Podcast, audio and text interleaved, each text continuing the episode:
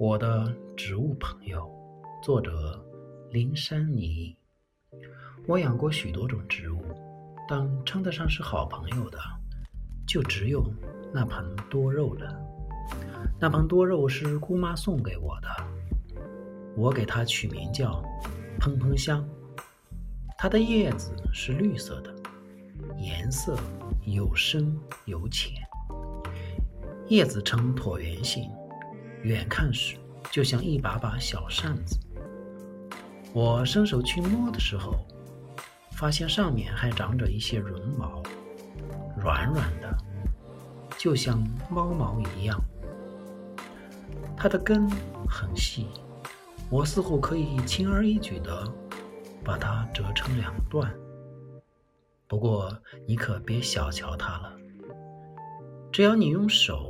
轻轻地碰一下喷喷香，再闻闻手，一股香味就会扑鼻而来。这可不是我吹牛，你要是不信，可以亲自来我家试试。有时候我觉得喷喷香长得太慢了，可又不能拔苗助长，因为这样会害了它的。我每天都和蓬蓬香待在一起，所以关系很好。当我有开心的事时，我就和他分享。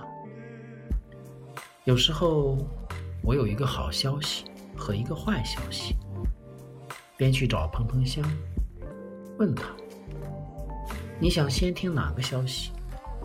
蓬蓬香摇摇叶子，似乎在说：“先听好消息，再说坏消息。”好消息是我期末考试考了全优，坏消息是本来我今晚要跟哥哥一起去看电影，可是妈妈觉得天气冷，不让我去。我一股脑的全告诉了他。